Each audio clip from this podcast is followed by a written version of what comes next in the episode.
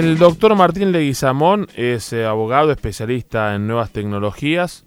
Le, le dije a mi producción el otro día, chicas, necesito a alguien que sepa y mucho cómo poder enfrentar, no por el hecho de ponerse en víctima ni mucho menos, pero cómo poder parar el atropello que hoy genera eh, el nuevo gran hermano de la comunicación, ¿no? Eh, todos se creían que el Cuco era el grupo Clarín.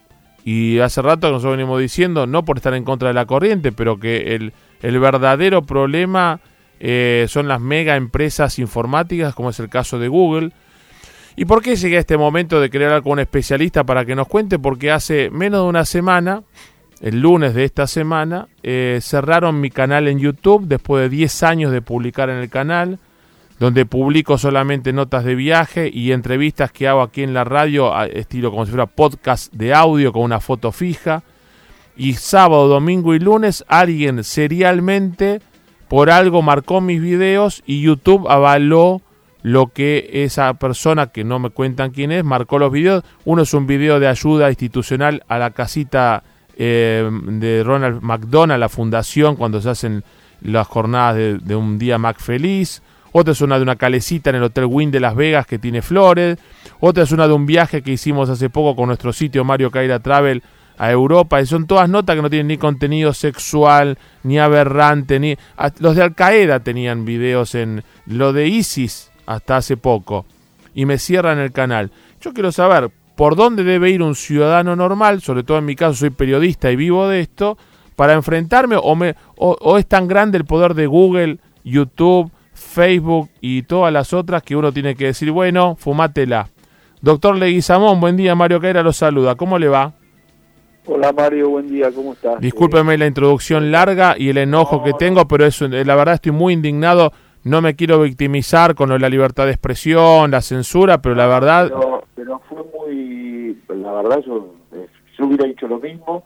Eh, la, la diferencia con lo que vos de que dijiste, lo que yo podría decir es que yo hace 12, 12, años que peleo con las empresas más grandes del mundo y les gané, eh, así que tiene tiene su solución. Eh, a mí me, me, llama la atención que estas empresas puedan hacer discrecionalmente lo que quieren con, con, con el, el, derecho intelectual de otro, ¿no? Sí. Y acá no está en juego la libertad de expresión, eh, de, en forma alguna. Mm. De todas formas, yo siempre digo que qué idea expresa Google, que es una empresa que parasitariamente se vive de las creaciones intelectuales de, de periodistas, como sí. en tu caso, o de muchas personas. Pero en, en, este caso en especial yo creo que, a ver, por, por lo que tengo conocimiento, ellos van a justificar el problema que, que tenés vos con alguna violación seguramente alguna norma que ellos mismos ponen en un sí. contrato de adhesión cuando te dan la posibilidad de crear un, un canal en YouTube, mm. eh, seguramente van a van a van a alegar si lo si lo pedís por carta o documento para que te expliquen alguna sí. violación a algún derecho intelectual, claro. pero los que violan los que violan los derechos intelectuales de las personas en primer lugar son estas grandes empresas, entonces no poderosamente la atención uh -huh. la, la, política de estos casos. Mm. Ahora, uno, eh, si no es, porque uno llena el formulario que después analiza una máquina con inteligencia artificial o un troll, no sé quién lo analiza, pero yo le decía ayer, hice tanto revuelo, hablé con la gente de FOPEA, con, con, con amigos que trabajan en la parte de informática en, los, en, La Nación, en, eh, y mi amigo Ariel Torres, que me autorizó, que es uno de los, es el capo de informática y tecnología en La Nación, me dice, llamar a esta chica Sabatini, que es la vocera de Google la llamé, le metí un WhatsApp, me respondió muy correcta, me hizo después de hablar directamente con otra persona que tiene para que le cuente, pero ya de ahí pasó, pasó habían pasado cinco días de mi canal suspendido, a mí me generó un lucro cesante, pues estamos por salir de viaje con nuestra eh, página web Mario Caira Travel, no, mis sí. clientes o, o, no pueden ver lo que yo hago, no puedo publicar en mi canal las notas que hago aquí en la radio, que yo lo uso también pero, como un segundo pero, podcast. Pero te hago una pregunta, mm. Mario. Después que vos hiciste todos esos reclamos mm. y pudiste hablar con Gabriela sí. Sabatini, sí. que es una de las personas más importantes de Google en, sí. en el país, ¿te solucionaron el problema? No. Me, antes que eso me había llegado una última comunicación que decía eh, la decisión de, de, levantar definitivamente su canal eh, la, la, la, ratificamos. Eh, fíjese no, las políticas...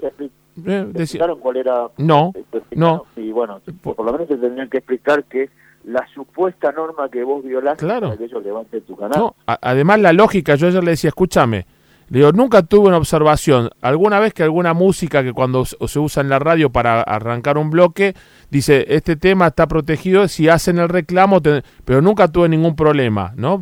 Eh, y fue justo, sábado, domingo y lunes, tres días seguidos, videos de más de cuatro o cinco años eh, de, de publicación en el canal, eh, y de, de- en 72 horas parecía que estuviese frente a Videla. Digo, ¿qué pasó con mi historia en YouTube donde tengo alojado? No, eh, pero- ¿Desapareció? Te, te están censurando. Sí. Y Tu, tu derecho a, a la libertad de expresión, a mí me parece muy gracioso que estas empresas que hacen alarde de la Mm. libertad de expresión y el Mm. derecho a la información Mm, puedan tomar estas decisiones tan fácilmente y perjudicar a, a, ver, como vos decís, no estás publicando videos de tipo raro, Nada. nada, ni estás haciendo, ni estás exigiendo, porque calculo que como periodista vos ten- debes tener muy claro qué es lo que puedes hacer. Sin duda. Yo lo que haría, lo que haría, y me pongo a tu disposición si Mm. vos estás, eh, lo crees conveniente, por lo menos intimarlos para que te expliquen cuál es el, el fundamento de esa Ah. decisión, aunque es una decisión que la pueden tomar porque está prevista dentro de las condiciones, Claro. Pero no parece justo que vos no sepas por qué te bloquean tu canal, eh, porque por lo menos tenés que tener idea qué es lo que hiciste mal. ¿Y quién, sea, ¿Y quién fue? Porque son videos que están alojados de hace mucho tiempo y justo sistemáticamente fue sábado, domingo y lunes las notificaciones. La primera fue una advertencia, la segunda me suspendían por 15 días a subir material y se, la gente podía seguir viendo. Y ya la tercera fue el cierre definitivo del canal sin permitirme siquiera el acceso para poder bajar ese material, alojarlo en Vimeo o en otro lugar que a mí se me antoje. Me, me, me secuestraron mi material, ¿no? Bueno, eso eh, ahí es, ya es- el tema es más complicado, Mm. porque es un material tuyo, una creación propia, Claro. y no me, no me parece correcto ni adecuado. En todo caso, también habría que intimarlos a que te restituyan todo el material que es de, de tu creación, de tu creación, ¿no? Eh, me parece que es un tema, es interesante el tema, la Sí. verdad nunca me lo habían planteado. eh, yo que soy, mira, he logrado la responsabilidad de los buscadores en Argentina, eh, he logrado... Sí, la- usted ganó el caso de Silvina Luna y otros casos eh, resonantes, ¿no? Es, lo- es lo que te iba a decir, he Ah. logrado el caso de, Vi- de Silvina Luna, el primero que se refiere al tema de los videos íntimos. Sí. Estoy resolviendo tres temas de derecho al olvido que Mm. creo que antes de fin de año vamos a tener sentencia eh, en Argentina con respecto a la aplicación del derecho al olvido. Así que el- tu caso me, eh, me resulta sumamente interesante y no lo había escuchado en 12 años de... Primero me parece muy injusto y, y- y discrecional eh, a- respecto de algo que no veo que hayas violado o hayas cometido ninguna infracción. Sí. Eh, después no me parece justo que no te hagan saber cuál es Sí, la claro, sobre todo eso, Por- sobre todo Ni eso. siquiera que te, ni siquiera que te den la oportunidad de solucionar Sí, eh, ese problema, porque calculo que si a vos te, hubieran, te hubiesen dicho, ya, la infracción fue esta, te hubieran dado el derecho de solucionar. por supuesto, por no, supuesto. no crearte un, perju- un perjuicio aún mayor del que te están causando. Sí, sí. Eh, y por lo menos, bueno, eh, tener las, las herramientas claras para, para que te contesten eso y hacer yo les daría una intimación, no, te- no tengo ninguna duda. Me, me comprometo a hacérselo llegar en las- la próxima semana porque eh, cre- creo que harán oídos sordos a todo mi, y le haré llegar los escritos No que te- le... Mira, te lo, te lo voy a hacer, voy a Mm. hacer lo más, lo más, eh, para que la gente lo entienda, porque Mm. a veces me dicen hablar en la radio sencillo, no Sí. te van a dar bola. La Sí, sí, sí, Ah, ya lo, ya lo, ya lo sé. ¿Eh? Por eso yo le dije que voy a seguir por FOPEA, lo denuncia Néstor Esclausero, que es el gerente de Noticias Canal 7 y presidente de la, del Foro Periodistas Argentinos.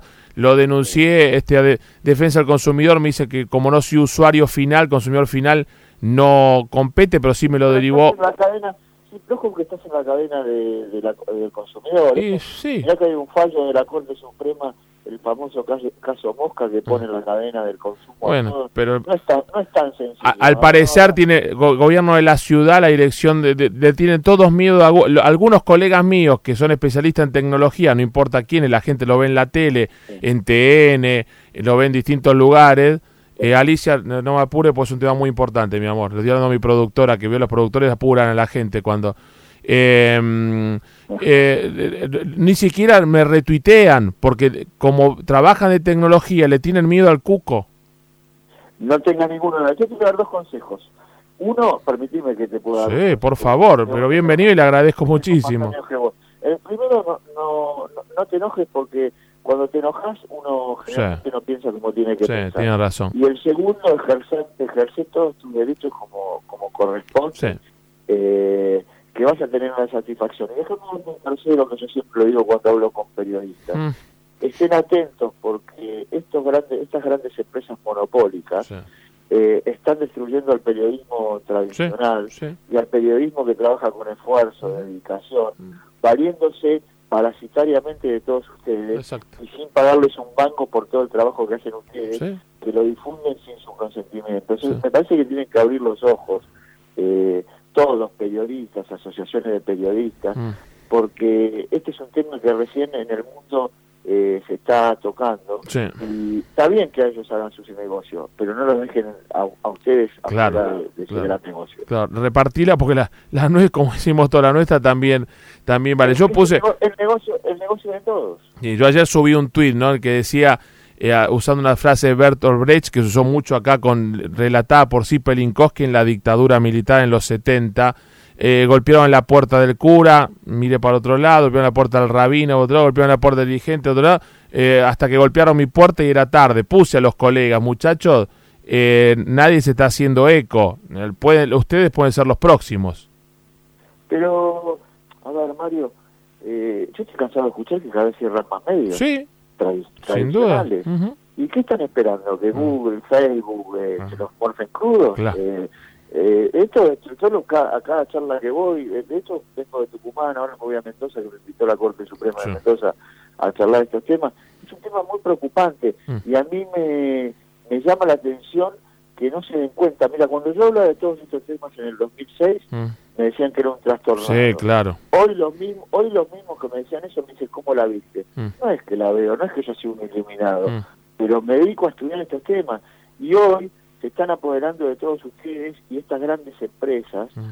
Eh, donde en el, mundo combaten, eh, fíjate en la Unión Europea, en la Unión Mm. Europea los, tienen, Mm. los tienen de hijos Mm. y cuidan los derechos intelectuales de los europeos, Claro. no permiten que los datos de los europeos se traspasen a, a la base de datos americana. Este gobierno permitió en una de las primeras decisiones el traspaso de datos del ANSES a la Secretaría Sí, de Gabinete sí. y todos nuestros datos están alojados Sí. en Silicon Valley.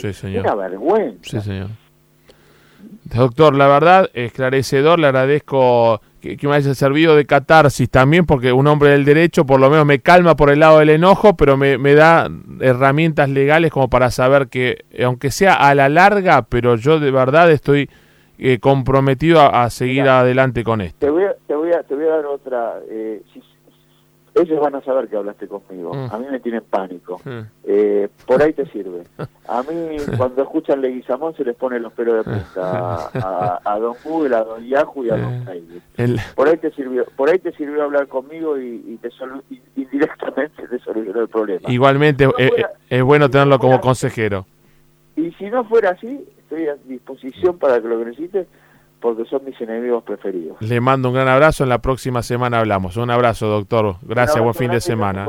Muy amable. El doctor Martín Leguizamón, especialista en Derecho de Nueva Tecnología.